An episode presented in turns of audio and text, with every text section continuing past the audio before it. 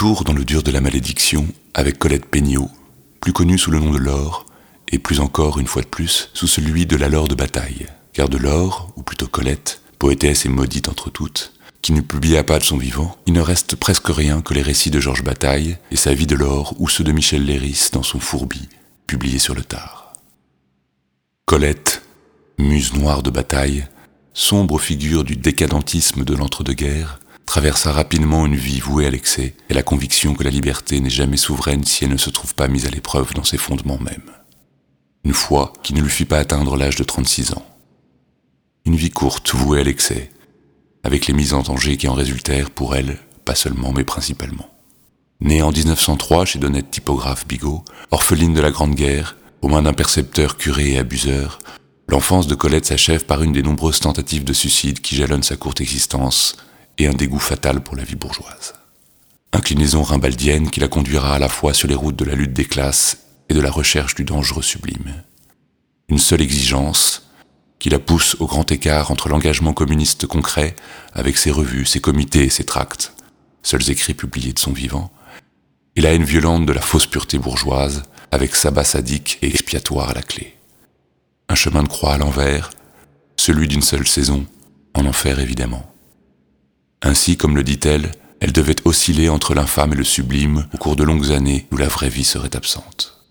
Pour Colette, Laure, et avec Constance, il faut être anti-idéaliste, c'est-à-dire à la fois s'engager concrètement dans la lutte des classes et psychiquement dans la révélation des champs du désir et de la liberté, escamotés par l'ordre moral chrétien et bourgeois. Une exigence folle, un idéalisme anti-idéaliste extrême qui lui fera prendre la double tenue paradoxale à la fois de la militante activiste et de la Vénus à la fourrure, masochiste et soumise, jusqu'à s'envisager en sacrifié ultime et sacré de la religion post-surréaliste fondée au fond du bois par Georges Bataille et sa mystérieuse société secrète acéphale. Quand, après plusieurs années d'errance, Georges la rencontre à Berlin en 1928, c'est sous la domination du très sévère docteur Trottner, poète médecin nihiliste et ami de Brecht. Bataille. Elle vivait chez Trottner, ne sortant pas, ne voyant personne, étendue sur un divan, Trotner lui fit porter des colliers de chien. Il la mettait en laisse à quatre pattes et la battait à coups de fouet comme une chienne. Il avait une tête de forçat. Un jour, il lui donna un sandwich à l'intérieur bourré de sa merde. Le même docteur la rassure, pas nous. Tu t'inquiètes beaucoup trop, ma chère. Ton rôle à toi, c'est celui d'un produit d'une société décomposée. Un produit de choix, sais-tu bien. Vis cela jusqu'au bout. Tu serviras l'avenir, en hâtant la désintégration de la société. Décadentisme donc. Une nuit, elle prend la fuite. À Paris, elle apprend le russe et part là-bas pour une vie de misère et d'abus. Exfiltrée exténuée en wagon sleeping de Moscou par son frère en 1930, elle est prise sous la tutelle, une fois de plus, quasi paternelle du sévère Boris Souvarine, fondateur du Parti communiste français. Mais à partir de 1934, elle consume ses derniers feux avec Georges Bataille, dans une relation où le délire, l'humiliation, l'excès et la passion la laissent exsangue. Elle s'éteint de tuberculose et d'épuisement en octobre 38. Bataille. La douleur, l'épouvante, les larmes, le délire, l'orgie, la fièvre, puis la mort sont le pain quotidien que l'or a partagé avec moi, et ce pain me laisse le souvenir d'une douceur redoutable mais immense. C'était la forme que prenait un amour avide d'excéder les limites des choses, et cependant, combien de fois ensemble avons-nous atteint des instants de bonheur irréalisables? Mais alors, que penser des écrits de cette sombre égérie, qu'elle ne montra à personne, et qui furent publiés à titre posthume et confidentiel par Bataille et Léris, puis publiquement dans les années 70 et contre l'avis de sa famille? Est-ce de la littérature? De la poésie? Manifestement, comme le relève Bataille, une tentative pour coûte que coûte objectiver quelques-uns de ces nœuds profonds qui se forment dans un être à la fois abrupt et sensible, le serrant presque à l'étouffer, de sorte que c'est pour lui une nécessité vitale que de le projeter en dehors à seule fin de s'en délivrer. Plus que pour être lu ou publié, ces mots doivent d'abord fixer sur le papier des traumatismes impossibles à garder en soi. C'est peut-être pour ça que ce corbeau, outre la résonance évidente avec son illustre et gothique aïeul, Nevermore, vous dis-je, a bien des traits du cauchemar enfantin archétypal. Les forêts profondes, les étangs noirs, les maisons abandonnées, les couloirs obscurs, les escaliers pourris, les fenêtres sans carreaux, les graffitis anonymes et sales qui vous désignent, et le corbeau noir. Ils sont tous là. La convocation de ces images classiques pourrait faire croire à une ironie dans la bouche de cet esthète prêt à rire de tout. Au contraire, il n'en est rien. Laure, Colette, n'envisage pas de lecteur. Et c'est peut-être ce qui rend ce poème si touchant. Il ne s'agit pas là de se positionner dans l'histoire de la littérature, mais du besoin irrépressible de mettre des mots sur la souffrance, et tant pis si l'inconscient parle en image connue. Tant pis si les mots sont simples quand l'image est là.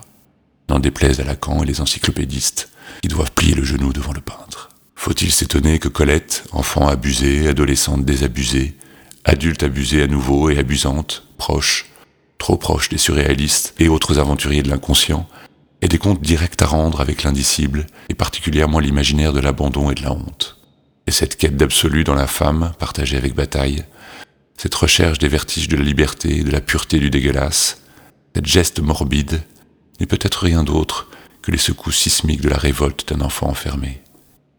On entend alors non pas un manifeste ou un moment de modernité, mais la petite voix de l'enfant qui se plaint d'un monstre bien réel dont bien des hommes prirent le masque après lui. Peut-être que Bataille ne fut pas l'émancipateur ultime qu'il, et désormais une partie de l'université américaine, voulut être, mais d'abord la réplique fatale et inversée d'une domination héritée dans le sang de la guerre. Quand elle mourut, Georges devint l'ombre de son ombre, hegelienne ironie du maître désormais sans esclave. Colette Laure fut-elle libre? Elle seule pouvait écrire. Archange ou putain, je veux bien, tous les rôles me sont prêtés. La vie jamais reconnue, la simple vie, que je cherche encore, elle gît tout au fond de moi. Leur péché a tué toute pureté. Le corbeau. C'était dans la forêt le silence et le secret d'une étoile à multiples rayons. Loin l'oreille du bois dans cette allée que des arbres bas couvrent en arceaux, un enfant passa perdu, effrayé, émerveillé de me voir comme je l'apercevais lui-même tout enchâssé dans une sphère à flocons de neige.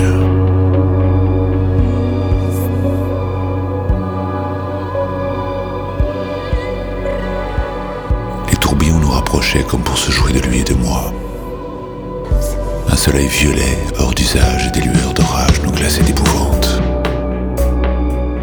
Les fées et les ogres se disputant décidément notre commune angoisse, que la foudre déchirât non loin de là un grand arbre qui s'ouvrit comme un ventre. Je bramais. L'enfant, jambes nues zébrées de froid et capuchon bien réel à tordre, ouvrit les yeux. À ma vue, il s'enfuit.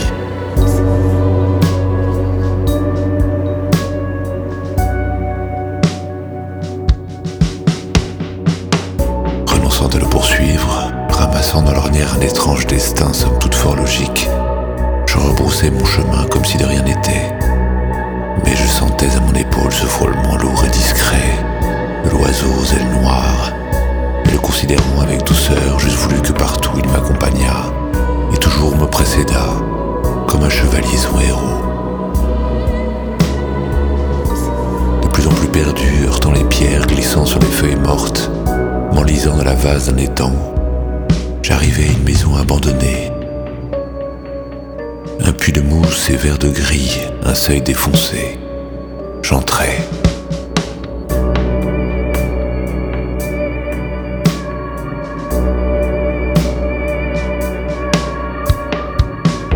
Le papier à fleurs et moisi ondulé par vagues vers un plancher pourri. Une cheminée béante exhibait les traces noires encore intactes d'un feu éteint.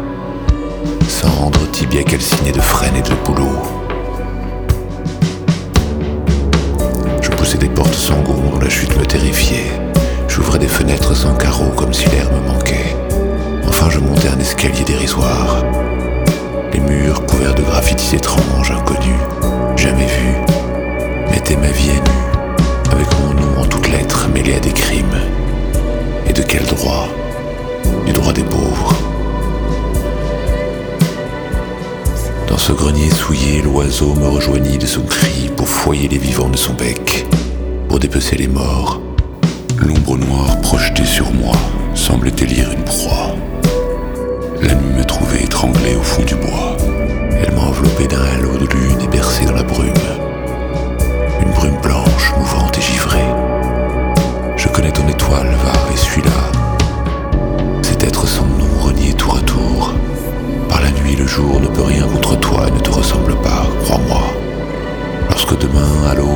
sera jetée au panier des guillotinés, souviens-toi, assassin, que toi seul as bu en mon sein tout le lait de la tendresse humaine.